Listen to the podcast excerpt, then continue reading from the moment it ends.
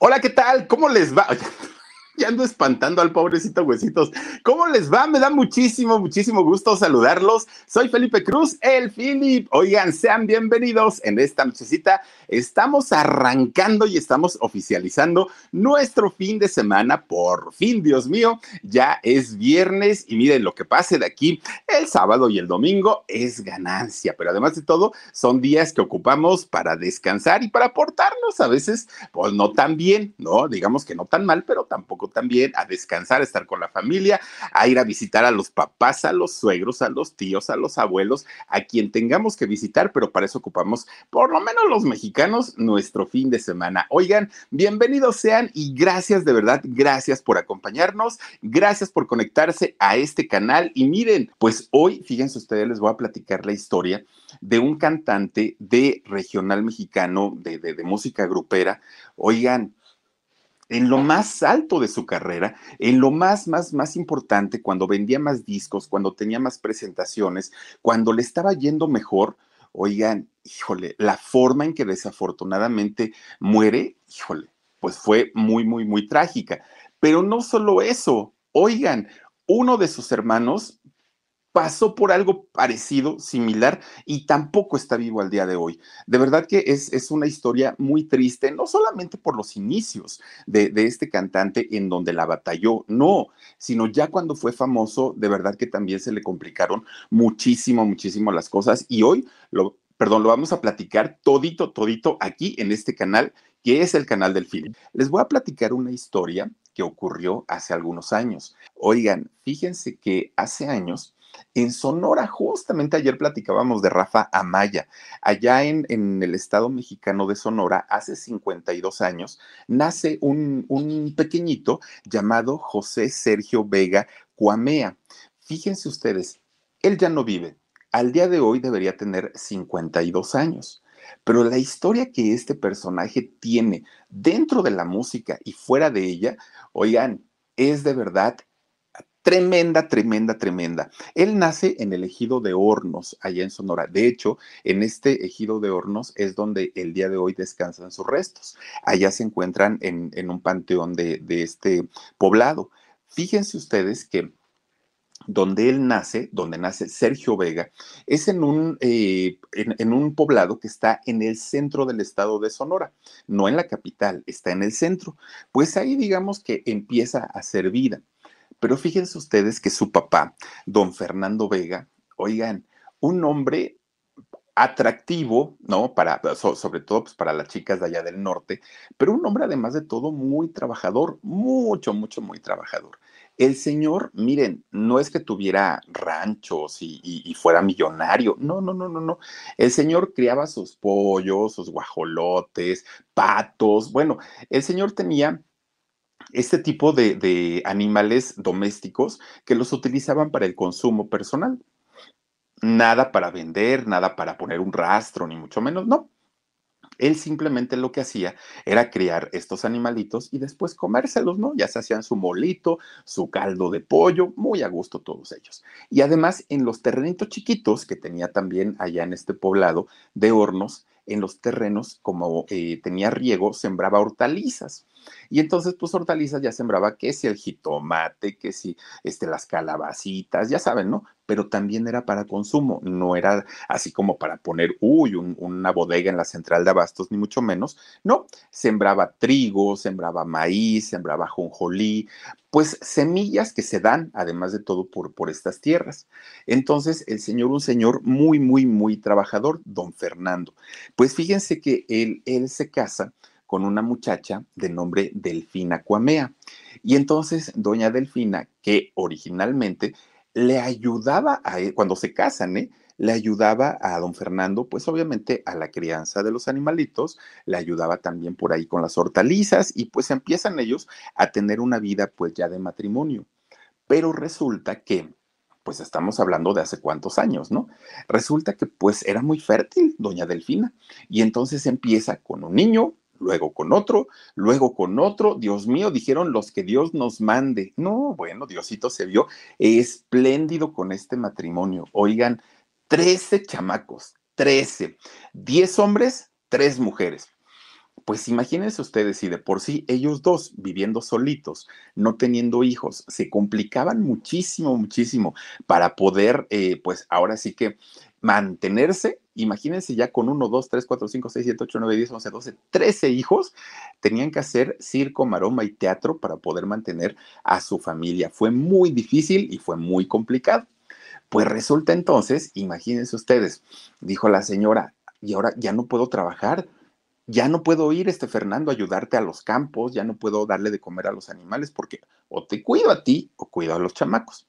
Pues dijo don Fernando, está bien, Delfina, no te preocupes, atienda a tus hijos y yo me hago cargo de los gastos pues las cosas peor se les complicó, se le complicaron a la familia, porque evidentemente, imagínense ustedes nada más el tener que mantener a tanto chamaco y sobre todo en aquellos años cuando además de todo, pues el dinero escaseaba, no nada más en el matrimonio Vega, en todos los matrimonios del país, la situación era muy, muy, muy complicada. Bueno, miren, todos los hijos, todos los 13, nacieron pues con el apoyo de la partera y nacieron en casa, ¿no? Todos, porque pues obviamente que hospital iba la, la iban a llevar, ni mucho menos.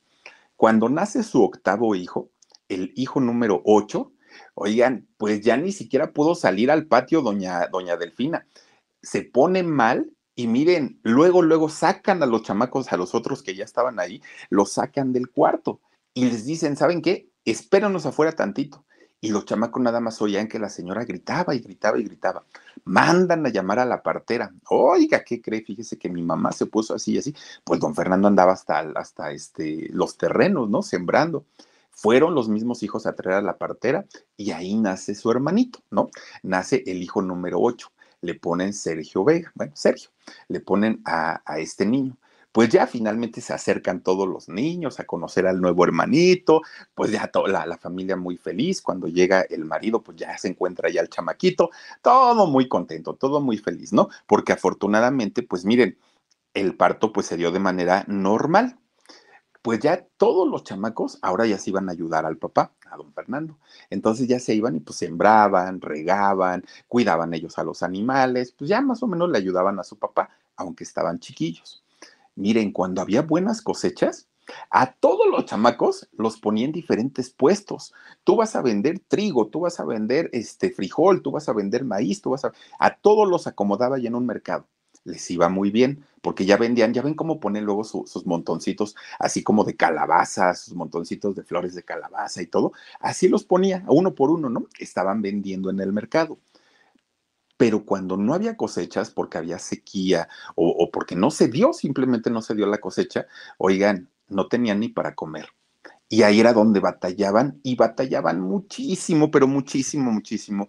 No solamente eh, los hijos, evidentemente los papás, porque pues ellos, aunque querían darle a sus hijos pues algo para, para llevarse a la boca, pues no tenían y eso pues les complicaba muchísimo. Bueno, pues miren, con esfuerzos sobrehumanos, así con esfuerzos, empiezan a salir, como en el caso de Octavio Ocaña, empiezan a salir versiones y versiones y versiones y versiones, y al final ni siquiera sabemos cuál es la real, pero de Sergio Vega se llegaron a comentar cosas muy fuertes, muy, muy, muy, muy, muy fuertes. Bueno, muchas gracias, Maggie. Bueno, pues fíjense ustedes que los papás muy complicados para poder mantener a sus hijos, mucho. Oigan, cuando se llega el momento de entrar a la escuela de los chamacos, imagínense ustedes, uno solo mandarlo a la escuela cuesta, no es, no es barato. Los útiles, los uniformes, los zapatos, el, el, este, el uniforme de deportes, no, no, no, no, no, es un gastadero. Ahora imagínense ustedes teniendo 13, no, bueno, los papás tuvieron que hacer un esfuerzo sobrehumano, pero mandaron a los chamacos a la escuela, a todos. Fíjense ustedes que la escuela más cercana estaba a 5 kilómetros de distancia y no tenían ni quien les diera un ride, ni, ni, ni quien los llevara en un caballo, nada. Caminando 10 kilómetros diarios era lo que recorrían todos los hijos para poder llegar a la escuela. 10 kilómetros. Pues todos los chamacos eran bien flaquitos. Oigan, primero porque pues no tenían una alimentación de, de primera, ¿no? Y segunda, porque imagínense ustedes, caminando tanto, pues claro que quemaban las pocas calorías que consumían y estaban bien flaquitos todos ellos. Bueno, Pues resulta que, imagínense ustedes que los chamacos, las pocas diversiones que tenían, las poquititas diversiones en, en las que ellos se podían entretener, era que sus tíos, hermanos de su papá, eran músicos. Mi gente, ¿cómo están? Yo soy Nicola Porchela y quiero invitarlos a que escuches mi nuevo podcast Sin Calzones, en el que con mi amigo Agustín Fernández y nuestros increíbles invitados hablamos de la vida, la fiesta y nuestras mejores anécdotas. Y obviamente todos los detalles que no contamos en ningún otro lugar, solo lo van a tener acá en Sin Calzones. Ven a escucharnos como más nos gusta estar sin calzones. Ustedes ya saben que nos gusta andar sin calzones por todos lados y a ustedes les gusta vernos sin calzones. Todos los jueves en cualquier plataforma donde escuches podcast y en YouTube. No crean ustedes que músicos profesionales y que andaban ahí con el recodo y todo. No, no, no.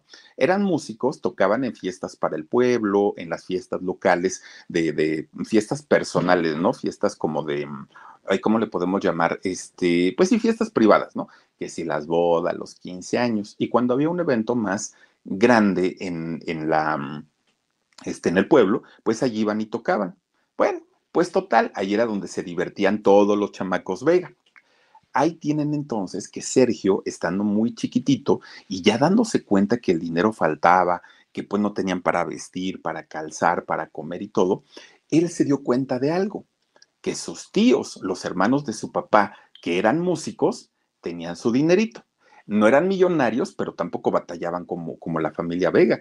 Decían, es que mis tíos por lo menos si tienen su fruta ahí en su mesa, su, su refri está lleno, pues yo no veo que batallen para comer y nosotros sí. Entonces decía Sergio, híjole, y, y les pagarán muy bien siendo, siendo músicos, yo creo pues Sergio se da cuenta que dos, especialmente dos de sus hermanos mayores, también ya estaban ensayando para ser músicos, porque pues obviamente los chamacos dijeron, ahí hay dinerito. Bueno, pues miren, resulta que estos dos hermanitos empiezan a, tocar, ¿no? sus instrumentos. Y Sergio decía, ay, ojalá algún día estos chamacos me enseñen, porque, porque pues yo quiero ser músico también.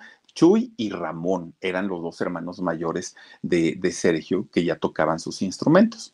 Bueno, oigan, pues resulta entonces que estos hermanos, Chuy y Ramón, hacen un grupo, ¿no? Porque pues ellos ya, ya habían aprendido a tocar música. Se llamaron los Naranjeros de Hermosillo. Así se llama eh, este grupo. Y entonces Sergio decía, yo quiero aprender para integrarme con ellos al grupo y empezar a tocar y ganar mucho dinero con mis, como mis tíos. Pues resulta entonces que estos muchachos, tanto este Ramón como Chuy, empiezan a tocar, al igual que sus tíos, en las fiestas del pueblo, empiezan a hacer como giras, hagan de cuenta, ¿no? Que ya los contrataron en tal poblado, ahora vamos a otro, ahora vamos a otro, y empiezan a ganar su buen dinerito. Ya eran conocidos allá en Sonora, los naranjeros, y entonces dijeron ellos, a ver, si aquí en Sonora no nos está yendo tan bien, ¿por qué no nos brincamos al gabacho? ¿Por qué no nos vamos para Estados Unidos y chance y allá nos pueda contratar una compañía disquera y sacamos un disco, somos famosos y sacamos de pobres a la familia, ¿no? Fue lo que pensaron. Entonces, un buen día, agarran el camión y se van para Phoenix, allá en Arizona. Llegan a Arizona y pues miren, lo que ellos pensaron que en algún momento iban a despuntar como el grupo más importante, pues resulta que era empezar de cero. No fue tan, tan, tan sencillo como, como ellos habían pensado. Bueno, pues finalmente dijeron, bueno, pues ya estamos aquí, hay que empezar de cero. Sergio entonces dijo, yo tengo que irme con ellos, yo no me voy a quedar en Sonora, yo no voy a estar aquí batallando pues para, para conseguir mi dinerito, eso no lo voy a hacer. Pero los hermanos le dijeron, a ver Sergio, primero, estás muy chiquito, y segundo, ¿tienes para tu pasaje? Porque mira, nosotros apenas si juntamos para lo de nosotros. Sergio dijo, no, no tengo. Ven, no te preocupes, quédate con mi mamá, quédate con mi papá. Y cuando hay oportunidad, nosotros te vamos a mandar a traer. Dijo Sergio, bueno, está bien.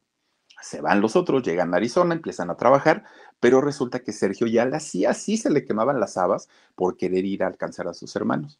Pues miren, empezó a trabajar Sergio de lo que encontró, de todo, de todo, de todo, de todo, ¿no?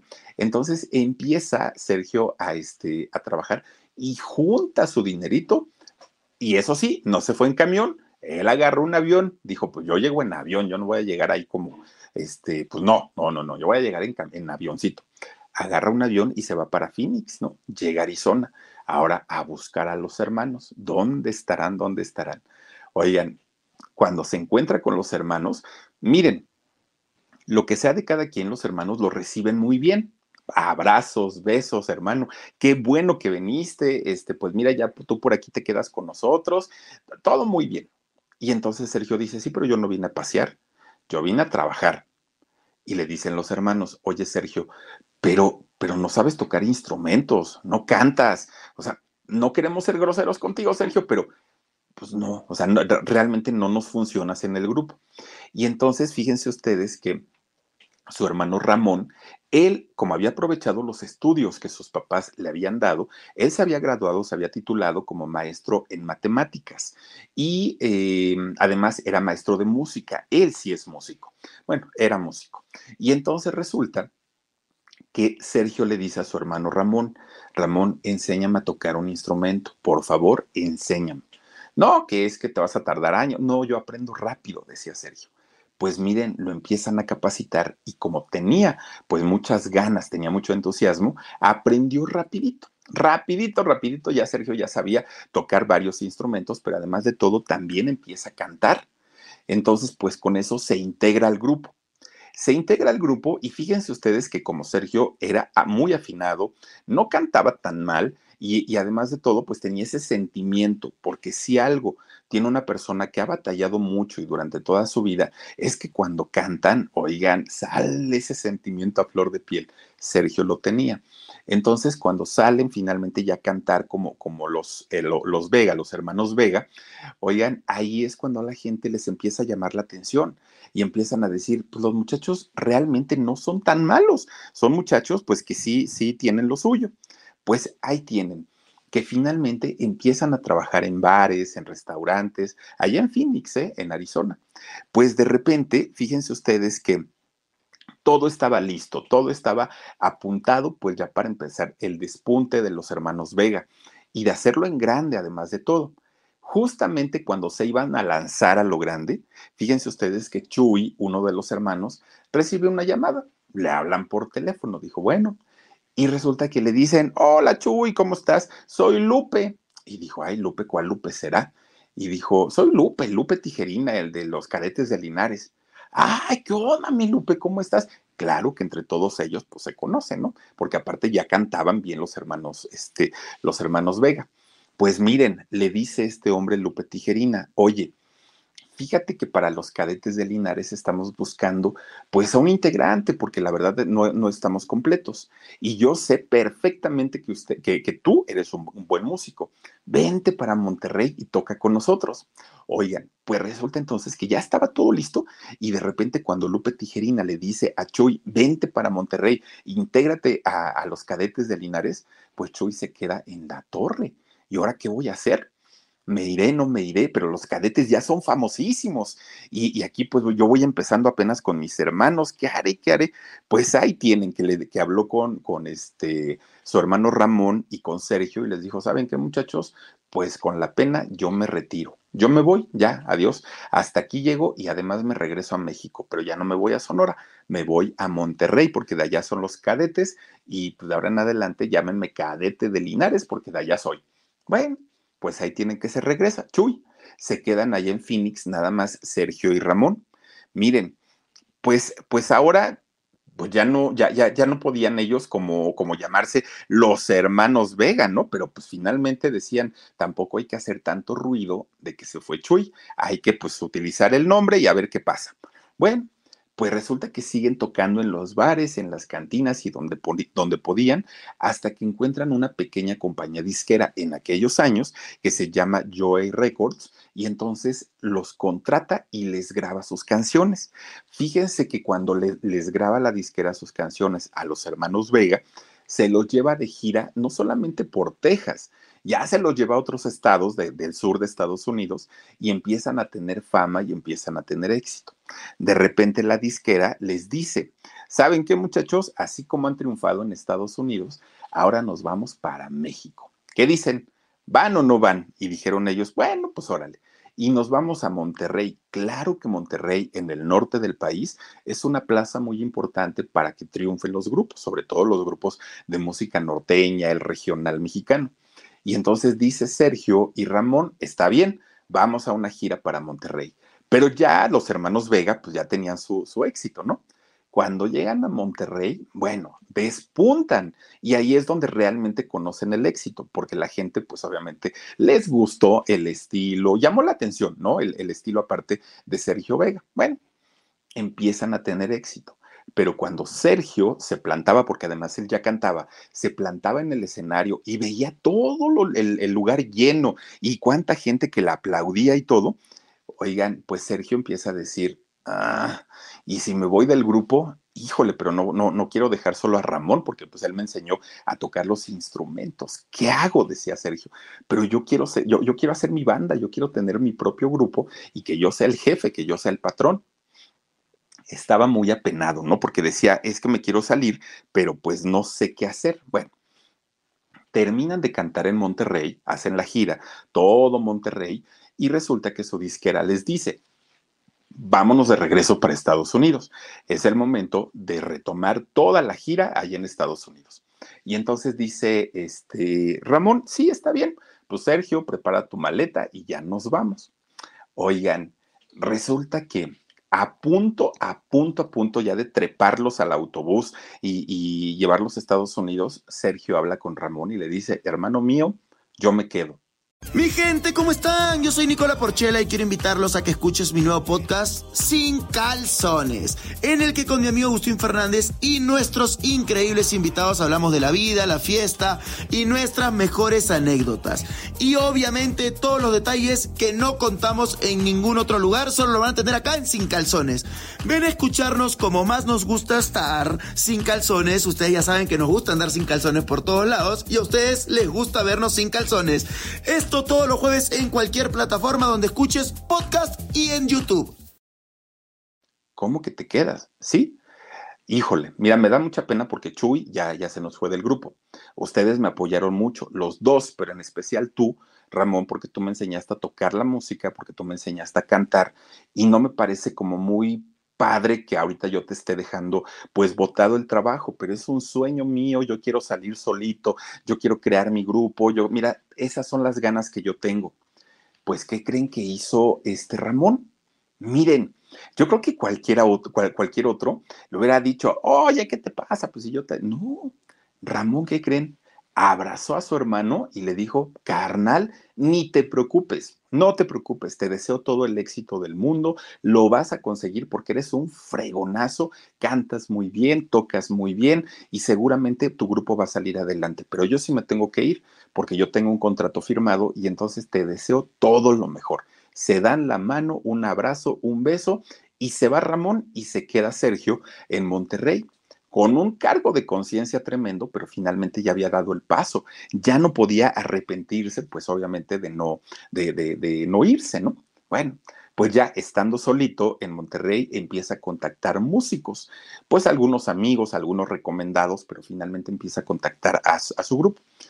Crea finalmente un grupo llamado Los Rayos del Norte fíjense que los Rayos del Norte empiezan a trabajar, obviamente ya con la fama de Sergio Vega, ¿no? Empiezan a trabajar y se empiezan a presentar en diferentes lugares de allá de Monterrey.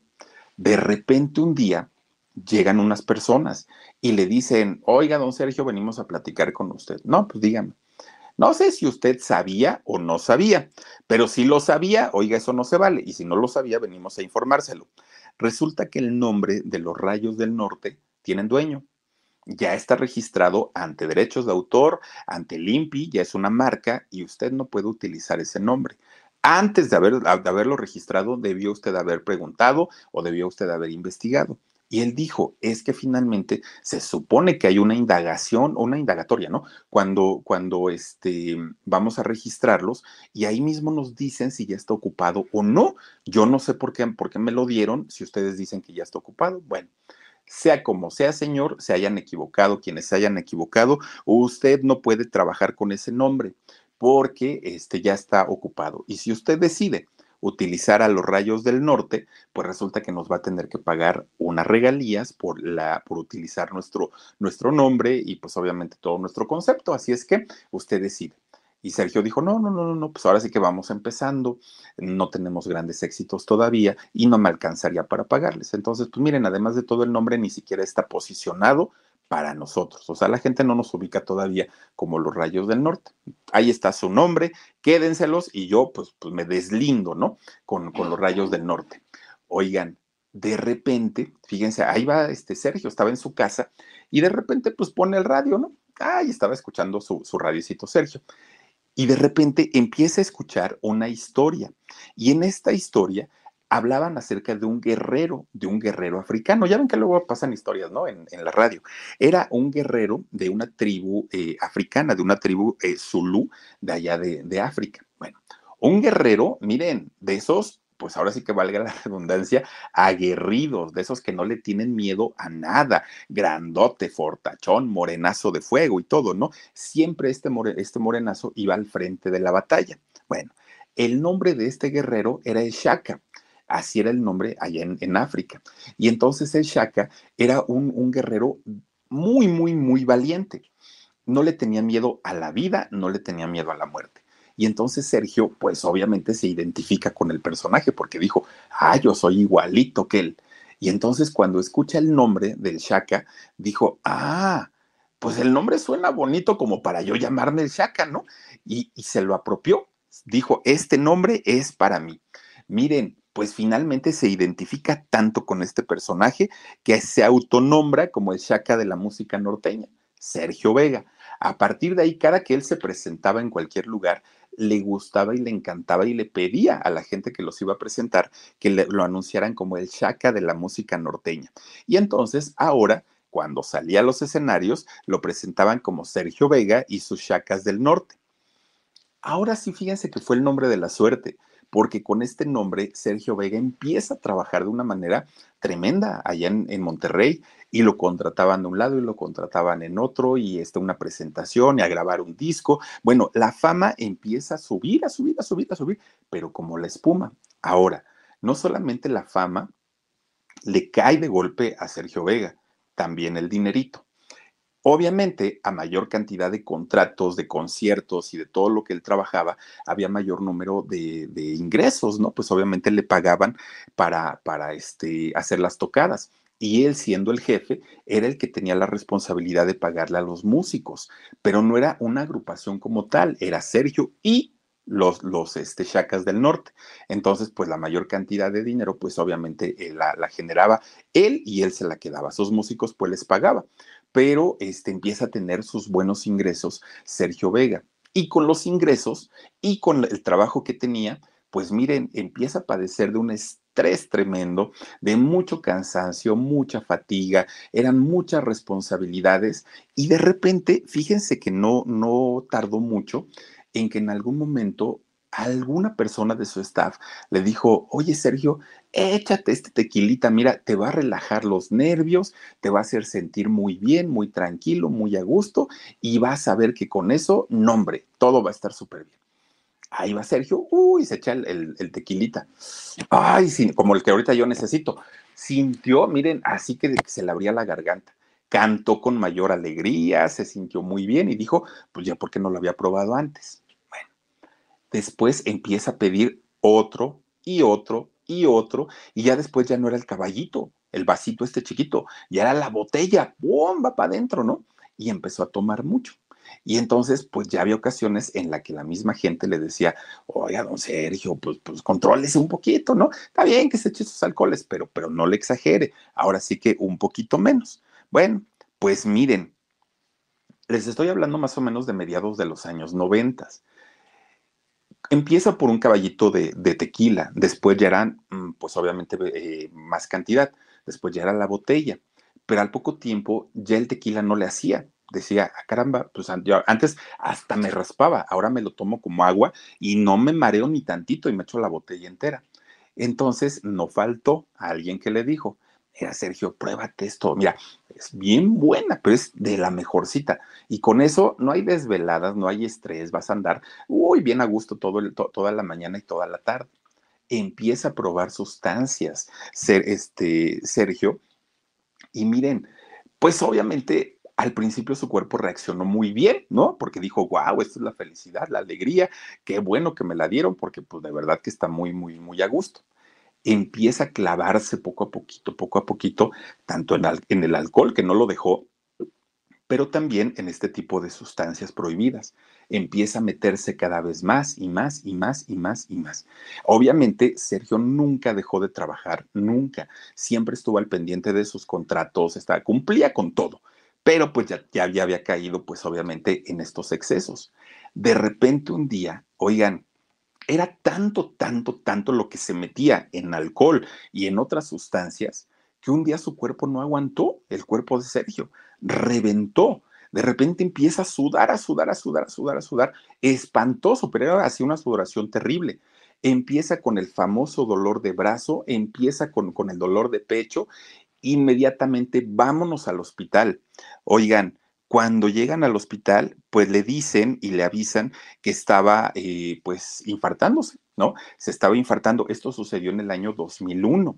Entonces, eh, cae pues desafortunadamente en este infarto Sergio Vega y miren, lo que él platicaba o lo que él contaba es que realmente vio esta luz, ¿no? Eh, en el túnel, no, más bien vio la luz al final del túnel y, que la, la, cruzó, la atravesó y que cuando salió del túnel, lo que él vio fue un campo lleno de flores.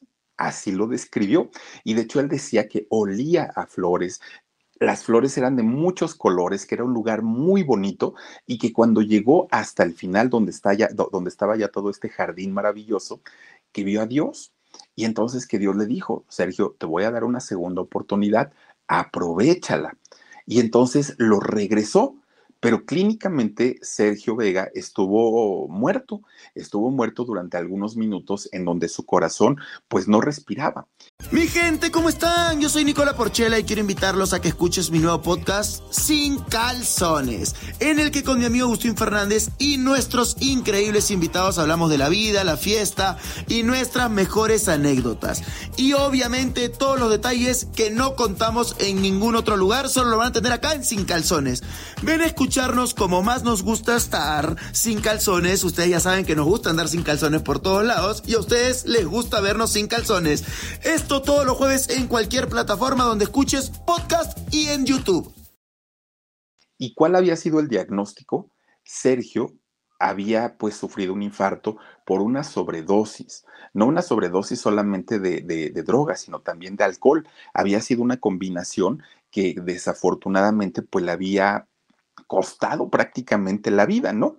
Cuando sale del hospital Sergio Vega, fíjense ustedes que él se prometió no volver a probar de, ninguna de estas sustancias, pero resulta que la adicción era más fuerte. Entonces seguía consumiendo, pero dijo, mm, por lo menos le voy a bajar un poquito. Ya no me voy a poner tan loco, ya voy a estar un poco más tranquilo, pero no puedo dejarla porque me genera ansiedad y entre el trabajo y esto y aquello, pues me voy a echar de repente ahí mis, mis pasones, pero no tan fuertes. Entonces, pues él seguía todavía metido en, en esta situación de las adicciones, ¿no? De, de los vicios. Oigan, pues miren, durante esos dos años, dos o tres años que estuvo alejado de, de, pues, de los escenarios, porque obviamente, pues al estar en recuperación de un infarto, que es una, un, una situación mayor, pues obviamente no trabajó, él estuvo alejado. De repente un día dijo, ay, pues ya me siento mejor, ya creo que puedo trabajar, creo que ya puedo volver a los escenarios, pero yo no sé si la gente me va a, recibir bien. Además, supieron ellos, pues, pues la razón por la que yo me retiré, que era pues precisamente por las drogas y el alcohol. Y yo no sé si la gente me recuerda o no. Y entonces, con mucho miedo, en el 2004, él regresa, fíjense, regresa con, con un disco, además de todo, que le generó las mayores ventas en toda su carrera, en toda su carrera. Un discazo y una cantidad de éxitos que sacó Sergio Vega en aquel momento y la gente lo recibe muy bien. Vuelven a llenar los lugares en donde él se presentaba, pues prácticamente le fue muy, muy, muy bien el, el disco de regional mexicano, pues se convirtió prácticamente en todo un éxito. Sergio dijo, tengo que aprovechar esta segunda oportunidad que Dios me dio de una manera o de la mejor manera posible. Bueno, todo estaba, pues digamos que tranquilo. Sergio ya le había bajado muchísimo, muchísimo a los vicios, estaba trabajando más que nunca, ahora tenía mucho éxito. Bueno, veía la vida de una manera totalmente diferente, ¿no? Pues resulta que llega el año 2004. Todo estaba muy bien, todo, todo, todo. Pues resulta que le hablan por teléfono a Sergio y le dicen, oye Sergio, ¿estás sentado? No, pues que sí, ok, está bien, así quédate, respira profundo y escucha lo que te voy a decir. Sabes perfectamente, pues, pues la vida de tu hermano, de tu hermano Ramón. Y dijo Sergio, sí, claro, yo sé que él está allá en Phoenix, que está trabajando, yo lo amo, pues él es, además de todo, fue quien me enseñó a cantar, quien me enseñó a tocar música, quien me perdonó por haber abandonado el grupo, es como mi segundo padre. ¿Por qué me preguntas de él? Bueno, pues fíjate nada más. Resulta que este, tu hermano pues iba manejando, iba en la carretera y tuvo un accidente y tu hermano murió. Bueno, Sergio, imagínense nada más el, el, balde de agua helada que le cayó encima, ¿no? No, no supo ni siquiera cómo, cómo reaccionar. El hermano iba manejando por la, por la Sierra de Sonora y entonces ahí había perdido la vida. Pues miren, muy, muy, muy, muy, muy triste, Sergio, muy triste, porque obviamente, pues, eh, era, además de ser su hermano, era pues su apoyo y su brazo derecho en cuestiones de la música. Su hermano iba con su agrupación a tocar en un evento para el PRI, para el gobernador del estado de Sonora, en aquel momento Armando López Nogales. Y entonces resulta que lo habían contratado y él iba a tocar justamente para allá. Tiene el accidente y muere pues, pues Sergio obviamente cae en una tremenda depresión, se agudizan sus problemas de, adicciones, no veía la salida, no veía por dónde, se había arrepentido de haber dejado a su hermano. Bueno, pues vienen muchos sentimientos de culpa para él en aquel momento. Pero miren, dicen que una tragedia nunca viene sola, ¿no? Y, entonces, a partir de este momento, la vida de fama y la vida de éxito de Sergio Vega, pues se transforma, empieza a cambiar de, de, una manera tremenda. Obviamente lo desestabilizó mucho. Todavía él hizo un intento, Sergio, por decir, la vida sigue, la vida continúa, yo voy a tratar de, de, de, pues sacar adelante mi música, mi grupo y todo, y pues vamos a ver qué pasa. Él sigue trabajando, pero en el 2007 cambia totalmente la historia de vida de Sergio Vega. Porque hagan de cuenta que una vocecita por aquí le dijo a Sergio, Sergio, ten cuidado. Y entonces Sergio decía, miren, ahí es cuando pues eh, lo, lo, de su hermano. Oigan, esa vocecita le avisaba de algo a, a, a Sergio. Miren, Sergio de pronto empieza a recordar a muchos de sus compañeros que cantaban también regional mexicano y que ya no estaban. Un Luis Mendoza, ¿no? Eh, cantante de los Ronaldos, a un Sergio Gómez de Capaz de la Sierra, a un Valentín Elizalde, a una Zaida Peña. Empieza a recordar que estos famosos les habían quitado la vida y que a muchos de ellos se les había relacionado justamente con el narco, a muchos de ellos. Todavía no pasaba lo de Jenny, todavía no pasaban algunos otros que, de los que nos hemos enterado, pero finalmente de ellos sí, de Zaida, de Valentín, de Sergio y de Luis Mendoza sí se sabía. Y entonces Sergio eh, empieza a entrar como en una paranoia.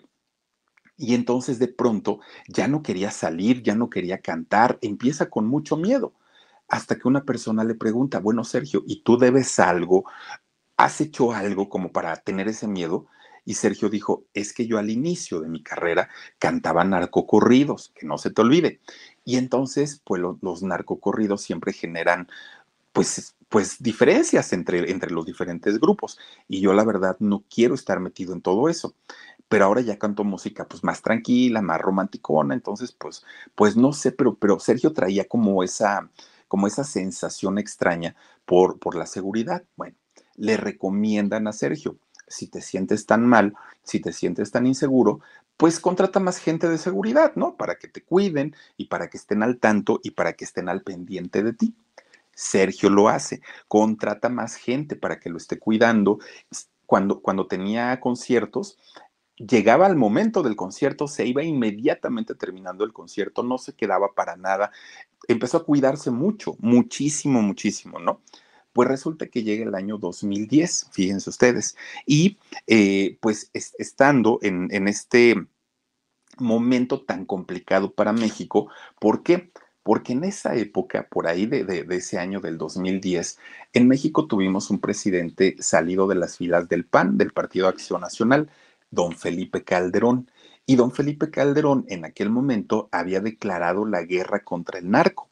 Y entonces, principalmente en la zona norte de México, estaba la, cosa que ardía. Digo, si ahorita está complicada, en ese momento estaba peor todavía, ¿no? Eran balaceras en todo momento, eran eh, pues, pues peleas de las plazas en todo momento. Ya quitaron a un grupo y tomaba la plaza a otro grupo y luego los querían sacar. Bueno, estaba vuelto loco el país más que ahora, ¿no? En, en aquel momento. Entonces, pues eh, para, para Sergio, pues obviamente todo esto le generaba mucho mayor estrés porque su público principal de él estaba justamente en el norte. Entonces decía, ah, caramba, pues ¿y ahora qué voy a hacer? Bueno, pues bueno, Sergio sabía perfectamente que él era una empresa y que él generaba empleos para más personas, que se mantenían más familias y pues que no podía decir de la noche a la mañana voy a abandonar la música, porque además de todo tenía contratos firmados. Pues llega ese día 26 de junio, era sábado. Miren, de repente, pues Sergio tenía que dar un concierto, ¿no? Y eh, fíjense, fíjense, ustedes que Sergio iba para eh, Alway, allá en Sinaloa, es, este lugar de allá de, de Sinaloa, era donde se tenía que presentar. Bueno, pues la presentación de Sergio ese sábado era evidentemente hasta la noche, por ahí de las 11, 12 de la noche. Pues resulta que muy temprano de ese día sábado, empieza a correr como pólvora, ya había redes sociales, empieza a correr como pólvora la noticia del desafortunado atentado que había sufrido Sergio Vega y que había muerto. Sergio, estando en, en el hotel, dijo, espérense, pues si yo aquí sigo, ¿de qué atentado me hablan? Yo estoy, yo estoy bien ahora sí que no, no, no, no me adelanto con esas cosas, ¿no? Y entonces él tuvo que ir a diferentes entrevistas de radio, de televisión, de, prensa escrita para decir, no se crean, el concierto de hoy en la noche sí lo voy a hacer, sí voy a estar, sí voy a cantar, yo no me he muerto todavía. Y eso del atentado, pues no, yo no sé de dónde sacaron esa historia, dijo Sergio. Bueno, pero le empieza a generar un nerviosismo porque dijo, ¿cómo que me, me, hicieron un atentado? ¿De dónde sacaron esa historia, no? Bueno, pues miren, total. Ya para la noche se anticipan al lugar en donde iba a ser el concierto sus músicos, su staff, y empiezan a montar todo, porque Sergio mi gente, ¿cómo están? Yo soy Nicola Porchela y quiero invitarlos a que escuches mi nuevo podcast Sin Calzones, en el que con mi amigo Agustín Fernández y nuestros increíbles invitados hablamos de la vida, la fiesta y nuestras mejores anécdotas. Y obviamente todos los detalles que no contamos en ningún otro lugar, solo lo van a tener acá en Sin Calzones. Ven a escucharnos como más nos gusta estar sin calzones. Ustedes ya saben que nos gusta andar sin calzones por todos lados y a ustedes les gusta vernos sin calzones. Todos los jueves en cualquier plataforma donde escuches podcast y en YouTube. Ya tenía esa, esa paranoia, manda a su gente a que vaya a poner el sonido, cheque la iluminación, haga todo lo que tenía que hacer, ¿no? Los manda, los adelanta y él se queda con su asistente. Bueno, ya faltando pues poquito tiempo para la presentación, se sube a su Cadillac. Tenía un Cadillac rojo muy bonito, Sergio Vega. Se sube a su Cadillac y entonces empieza a manejar rumbo a, este lugar allá en Sinaloa. Ahí va, ¿no? Pues, pues manejando.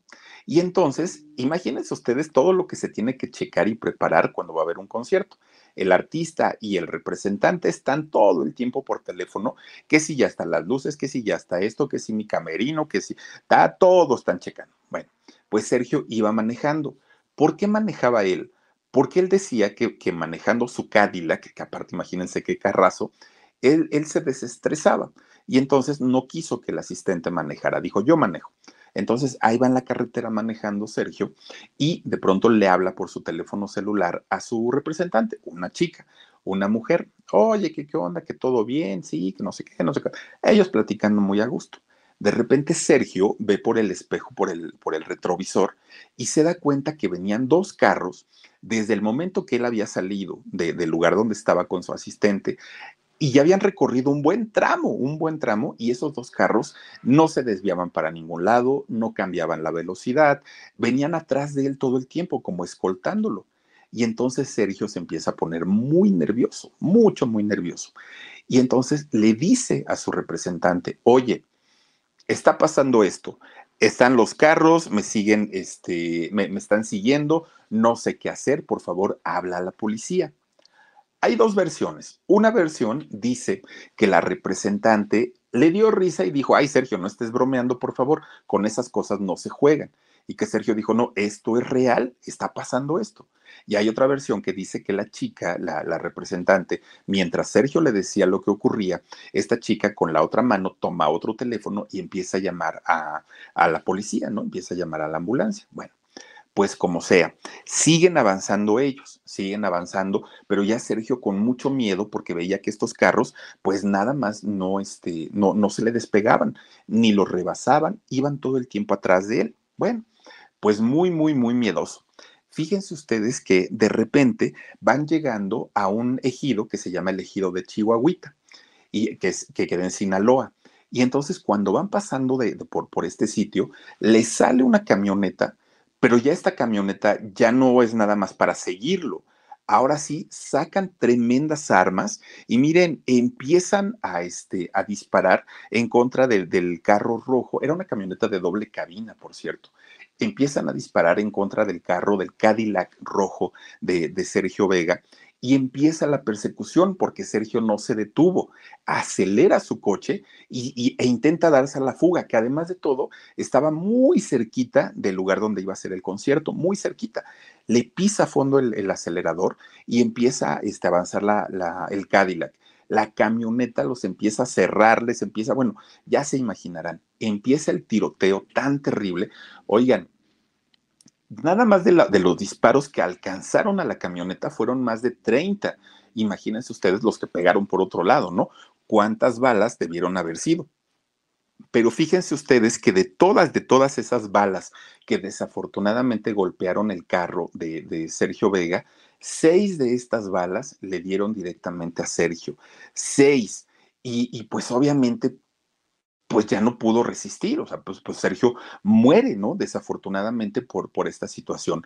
A su asistente, de nombre también Sergio, no recuerdo ahora el apellido, eh, a su asistente también le dan un, un, balazo, pero el balazo no fue tan, tan aparatoso, no, no este, afectó ningún órgano. Sergio Montiel, gracias Dani, es el, el, nombre del asistente, no, no peligró su vida, lo trasladan al hospital y, y el asistente de hecho pues sobrevivió a este atentado. Sergio, desafortunadamente, pues ya no. Sergio este, pierde la vida.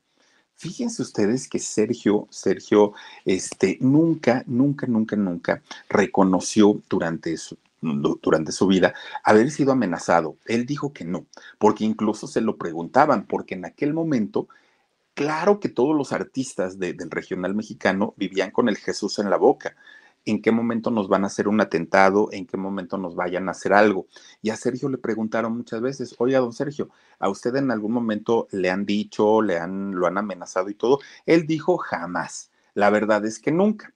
Pero fíjense ustedes que el último mensaje que posteó en su cuenta de Twitter, este Sergio, fue, él dijo, ya está plebes, que Dios me los bendiga y gracias por apoyar mi música mucha gente interpretó esto como la despedida de, Sergio Vega. Mucha, este fue el último, el último post que él hizo a través de su cuenta de Twitter. Ya está, plebes, que Dios me los bendiga. Gracias por apoyar mi música. ¿A qué se refería con ya está, plebes? Pues quién sabe. Que Dios me los bendiga puede ser como una frase muy común pero, pero el gracias por apoyar mi música llegó a sonar a una despedida, sobre todo porque no era como el tipo de, post que él pegaba en, sus redes sociales. Bueno, después de esto, obviamente tenían que entrevistar a la familia, tenían que, buscar alguna declaración para saber si, si algo pues podía acercarlos a, a, saber qué era lo que había sucedido. Miren, entrevistan a su hermana María Luisa. Su hermana María Luisa empieza a comentar y a decir, a ver, si ustedes medios quieren saber si hay algo extraño en la muerte de mi hermano, sí, sí lo hay. ¿Y saben qué es? Que mi hermano, antes de morir, hizo arreglo de papeles de pies a cabeza. Él dejó absolutamente por escrito todo, todo, todo lo que quería que pasara. Bueno, la herencia ya la repartió. Si esa era su duda, la herencia ya la repartió. Mi hermano tuvo 18 hijos confirmados, ¿no? Que él los haya reconocido, que él les haya dado el apellido, 18 hijos. Seguramente por ahí tendrá más, dijo su hermana, pero este 18 hijos sí son de él. Su dinero y sus terrenos, sus propiedades, se las dejó a mi mamá repartidas a sus 18 hijos, entre, o sea, 19 personas, entre mi mamá y los 18 hijos. Para ellos dejó su, su testamento, pero eso lo arregló poco tiempo antes del atentado. Entonces, yo no sé si mi hermano sabía o no lo sabía, porque incluso mi hermano dijo que en su funeral se, se tocará la canción de cuando el sol salga al revés. Esa canción la quería mí escuchar mi hermano como despedida en su funeral. Entonces, mi hermano no dejó nada sin arreglar, todo lo que tenía que hacer, mi hermano lo hizo. Eso quiere decir que él sabía perfectamente lo que podía pasar, lo que le podía ocurrir. Y eso sumado al miedo que tenía Sergio para, para estar este, pues trabajando nuevamente, pues claro que llegaban a la conclusión de, eso, ¿no? La policía pues lo único que dijo es que había sido un atentado, que le habían dado un cerrón en su camioneta y pues que lamentablemente había muerto. los restos de Sergio eh, reposan en el cementerio del Polvorín, allá en Horno, Sonora, que de hecho pues de allá es, es Sergio, ¿no? Pero miren, todas estas condiciones extrañas y las muchas versiones, oigan, sale una historia a relucir de Sergio Vega fuerte, difícil, pues incluso difícil de creer. Claro que en esta vida nada es imposible. Fíjense ustedes que a Sergio se le relacionó como sentimentalmente con una persona, de esas personas de altísimo nivel en el narco, con uno de, con un líder finalmente, ¿no? De, de, un grupo de, narcos, pero se le, se le relacionó sentimentalmente. Entonces decían, bueno, tuvo 18 hijos, estuvo casado y, luego además se le relacionó con, con, un capo, entonces ya no se sabe, ¿no? En realidad, ¿qué fue lo que pasó o qué fue lo que sucedió? A ese respecto, la familia no menciona nada, a ese respecto, la familia no dice si es verdad, si es mentira, y tampoco tendrían por qué decirlo. Simplemente la, la situación es que finalmente, pues, Sergio Vega pierde la vida.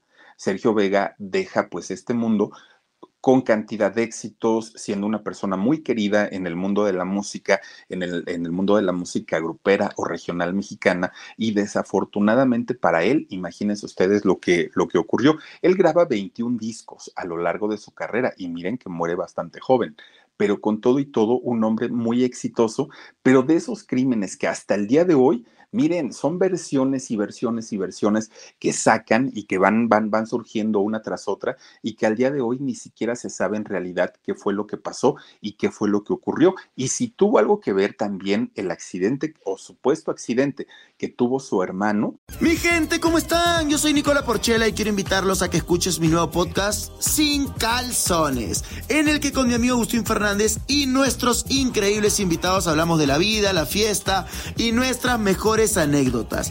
Y obviamente todos los detalles que no contamos en ningún otro lugar, solo lo van a tener acá en Sin Calzones. Ven a escucharnos como más nos gusta estar sin calzones. Ustedes ya saben que nos gusta andar sin calzones por todos lados y a ustedes les gusta vernos sin calzones. Esto todos los jueves en cualquier plataforma donde escuches podcast y en YouTube junto con, que, además de todo también fue en la carretera. Entonces, de verdad que en, este sentido, los famosos, los cantantes, se exponen todos los días, todos los días, y muchos de ellos, muchos, porque también de repente se les va, se empiezan a relacionar con estas asociaciones que no les dejan nada bueno. Y cuando se dan cuenta o cuando reaccionan, ya están más metidos que nada en esa situación. Pero muchos otros, sin deberla ni temerla, pues ahí quedan también, pues ahora sigue con, como estadísticas para estas situaciones tan complicadas. Y el caso de Sergio Vega, pues miren, es uno más de los muchos, muchos, muchos que hay en México, desafortunadamente. Un, personaje muy importante, sobre todo para eh, pues la gente del norte del país, del sur de Estados Unidos, que les gusta ¿no? La, música de Sergio Vega y que al día de hoy, pues obviamente siguen por ahí escuchando sus grandes éxitos y que tuvo muchos, ¿eh? muchos éxitos, el famoso Shaka del norte o los Shakas del norte. Ahí está el maestro Sergio Vega, que en paz descanse y pues vea nada más lo que sucede. Dios mío, es terrible y ojalá algún día de verdad paren todas estas cosas ya, porque como mexicanos y como ciudadanos del mundo ya estamos hasta el gorro de todas estas cosas. Vean nada más qué joven estaba don Sergio Vega. Pero bueno, oigan, pues vamos a mandar saluditos para quienes están con nosotros esta noche. Dice por aquí Julietita Villatoro. Saludos, Philip, a tus papás. Gracias, Julietita, gracias. Que por cierto, oigan, no había tenido la oportunidad de agradecerles porque la cajita de madera pintada a mano, que si no estoy mal, Almis fue quien se la manda a mi mamá con su nombre y todo. Bueno, le arrancó sus lágrimas a mi madre. De verdad que sí, le encantó, está muy bonita, muy, muy, muy bonita, la tiene en un lugar muy especial y, de verdad lo agradecemos mucho porque, ay, esos detalles, como, no hay manera de valorarlos y de agradecerlo tanto. Así es que muchas gracias. Vivianita Quintanar Flores dice, Philip, mi amor, déjame decirte que te ves guapísimo. Dice, los años te sientan bien, como los vinos. Feliz cumpleaños para el amor de mi vida. Vivianita, te mando muchos besos. Ojalá lo sigas diciendo para el año que viene, porque ay, Dios mío, cómo van las cosas. Dice Maggie B. Dice, esa gente no va por nada, por nadie de gratis. Algo debía. ¿Qué? No lo sé. Algún día les, les, sí, Maggie, claro, algún día les conté la historia de cuando fuimos a grabar al Río de las Granadas en, el estado de Morelos, un lugar maravilloso, el Río de las Granadas o el Río de las Mil Cascadas. Miren, mucho se ha dicho que este lugar, además de todo, se lo quería apropiar o, se lo quiso apropiar Joan Sebastián, el cantante. Pues resulta que mucha gente dice, no vayan a este lugar porque está espantoso y ahí, imagínense ustedes que para entrar al río de las Granadas hay que pasar primero por el rancho de Joan Sebastián, por afuera, pero hay que pasar. Y cuando da uno la vuelta para entrar ya hacia el río de las Granadas, hay que pasar por la casa del hermano de este, ay, ¿cómo se llama el hermano? Se me fue su nombre y lo tenía yo aquí ahorita en la cabeza, de este Figueroa, de, ay, a ver si me buscas, hijo, el hermano de John Sebastián, por favor. Este, fíjense ustedes que Federico Figueroa, sí, muchas gracias, por, por la casa de don Federico Figueroa. Entonces hay que rodear, pues imagínense ahí. Mucha gente dice, no se vayan a meter por ahí porque el lugar está bien bonito y vale mucho la pena, pero es muy inseguro, está de oh, terrible. Pues una vez ahí nos tienen tontamente, que ahí vamos, ¿no? Para allá, para, para el río de las Granadas. Oigan, afortunadamente encontramos a una de las personas que son las encargadas de, de, cuidar este lugar. Y entonces cuando llegamos, no, no, yo le empecé a preguntar, ¿no? Y le dije, oiga, ¿y qué hay de cierto que es muy peligroso? Y me dijo, mira, eso yo no te lo puedo decir ni que sí ni que no. Y te voy a decir algo. Ayer por la tarde, dentro del río, tuvimos que sacar los cuerpos de dos muchachos que les habían, ¿no? Y entonces, este, pues tuvimos que buscar, de hecho, la otra parte del cuerpo en otra parte del río. Entonces, sí pasa, dijo él, sí, sí pasa. Pero les voy a decir algo, muchachos, porque esa vez iba Jorge, iba la productora, iba don Alejandro eh, iba yo. Ah, pues fue el día del caballo, del, del, del dichoso caballo. Oigan, pues resulta que decía este señor, pero ustedes, si no le deben nada a nadie, si están ahora sí que no se dedican a cosas ahí como medias turbias, despreocúpense. Aquí hay violencia, pero hay enfrentamientos entre los grupos, por las plazas, por esto, por aquello, pero en realidad quienes están ajenos a esto, no pasa nada, ustedes vengan, diviértanse, eso sí, nunca solos, pregunten por mí, oigan, no me acuerdo cómo se llama el, señor este, si me acuerdo se los voy a decir para que lo contacten, Florencio se llama, Florencio, este hombre, contáctenos si algún día quieren ir al río de las Granadas, a ver si tienes una imagen, Dani, del río de las Granadas, por favor, es un lugar maravilloso, está bien bonito, las aguas son color turquesa. Se le llama mil cascadas porque en un tramo de un kilómetro hay cantidad y cantidad de cascadas, se pueden echar clavados ahí, pueden nadar, pueden pescar. Bueno, es un lugar maravilloso, muy bonito. La entrada no cuesta nada, solamente el estacionamiento, creo que 30 pesos, y se puede hacer rapel. Yo ahí hice rapel en, en la cascada de 30 metros. De verdad está maravilloso pero hay un letrero a la entrada, no sé, digo, la última vez que fuimos ya tendrá dos años, pero este, había un letrero que decía propiedad de Joan Sebastián. Y lo que este señor Florencio nos comentaba era que se lo quería apropiar porque en realidad no, este, no, no, miren, esa es la cascada de 30 cinco metros, pero hay más, a ver si encuentras otras donde se ve el agua turquesa, hijo, porfa.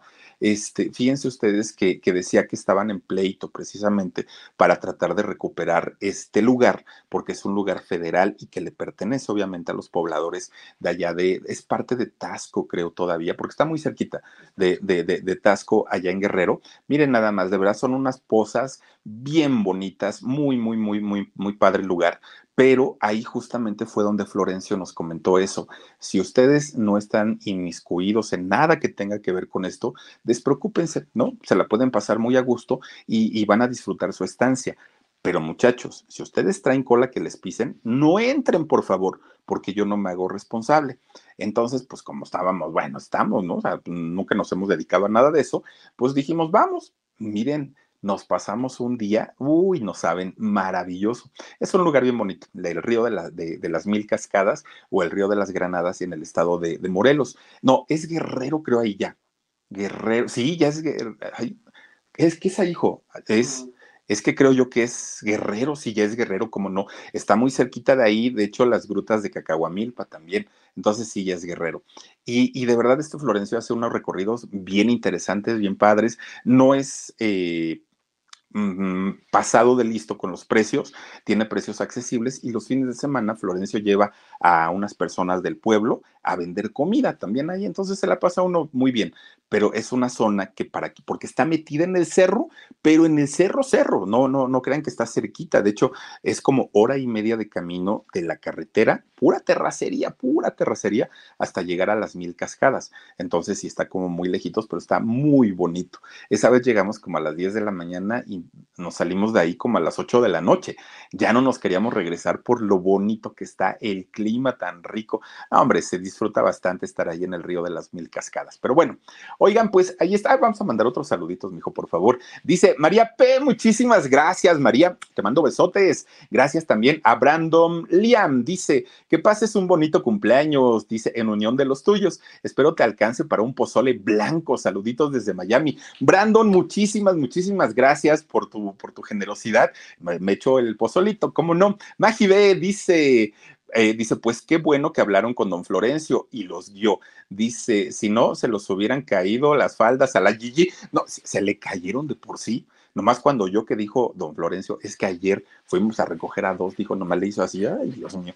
Dice, me, me, dice Jorge, ¿sabes qué? Vámonos, Filip. Y dice, no, no, no, no, no, ustedes pueden entrar, solamente si les anticipo que si andan metidos en malos pasos, ni se acerquen. Le dijimos, no, qué malos pasos, ni tomamos, ni fumamos, ni nada, o sea, no, no, no. Ah, bueno, pues entonces vamos y fuimos y de verdad que pasamos un, una tarde maravillosa. Y yo en el caballo, ¿no? Que, aparte, pobre caballo, creo que la ocasión es ciática, pero bueno. Beatriz Constanza Rodríguez dice, ¿en dónde quedaste, ah, en dónde quedaste colgado como piñata Philip? Como dijo la Gigi, ahí mero. Oigan, miren, es, es un kilómetro completo, pero hay que ir bajando porque pues el río va bajando. Va uno así, así, así. Uy, cuando va uno bajando, miren, baja uno como mantequilla, como cuchillo en mantequilla, ¿no? Pero espérense a la subida. A la subida la batalla uno tanto porque la subida está así, empinadísima, y ahí anda, y aparte se resbala uno. Entonces, muy abusado el Florencio, lo que hace es que, miren, empieza a decir, ahí tengo unos caballitos, ¿eh? si se quieren subir a los caballos, órale. Pero cuando nos di 50 pesos nos cobró por cada uno en la subida pero lo que no nos dijo el Florencio es que en realidad si eran caballitos, oigan, casi eran ponis también, que no friegue el Florencio. Yo me subo al caballo, miren, se le abren las patas al pobre pony, que no friegue también el Florencio. Y luego creo que ni comida ni, ni de comer les había dado porque estaban hambrientos. Y luego en la subida, pues pobre caballo. Más bien yo nomás iba caminando así con los pies abiertos, ayudándole al pobre caballo a subir, porque pobrecitos. No, no, no, no, no. A ver si ya los cambió Florencio. Dice Betty Bob 8894, dice mi hermoso Philip que pases un feliz cumpleaños. Gracias, Betty. Gracias, gracias. También Esther Zamudio. Feliz cumpleaños, Philip. Gracias, Esther, también para ti. Y está con nosotros Rocío MC. Feliz día, Philip. Saluditos, que estés bien siempre. Desde Ecuador, saludos a toda la gente también de Ecuador. Muchísimas, muchísimas gracias Y a todos ustedes que se han conectado con nosotros también, gracias de verdad. Yo los quiero invitar a que el próximo domingo nos acompañen a las 4 de la tarde. Vamos a tener una transmisión a ver qué nos inventamos para festejar el cumpleaños. Algo haremos. Es más, mira, Liam, ahora que te pusiste guapo, pues igual y mandamos a traer un pozole. No, hombre, nos lo comemos a, a, la salud de todos ustedes. Muchísimas gracias, que tengan bonito fin de semana, que la pasen muy bien. Síganse cuidando, por favor, y si Dios quiere, nos vemos el día dominguito y a seguir pidiendo por la salud y por la recuperación de Don Beto, que ya va muchísimo mejor, pero pues obviamente no le hace mal a nadie pedir para su recuperación. Muchísimas gracias, cuídense mucho, descansen rico, sueñen bonito y nos vemos el domingo. Adiós, besos.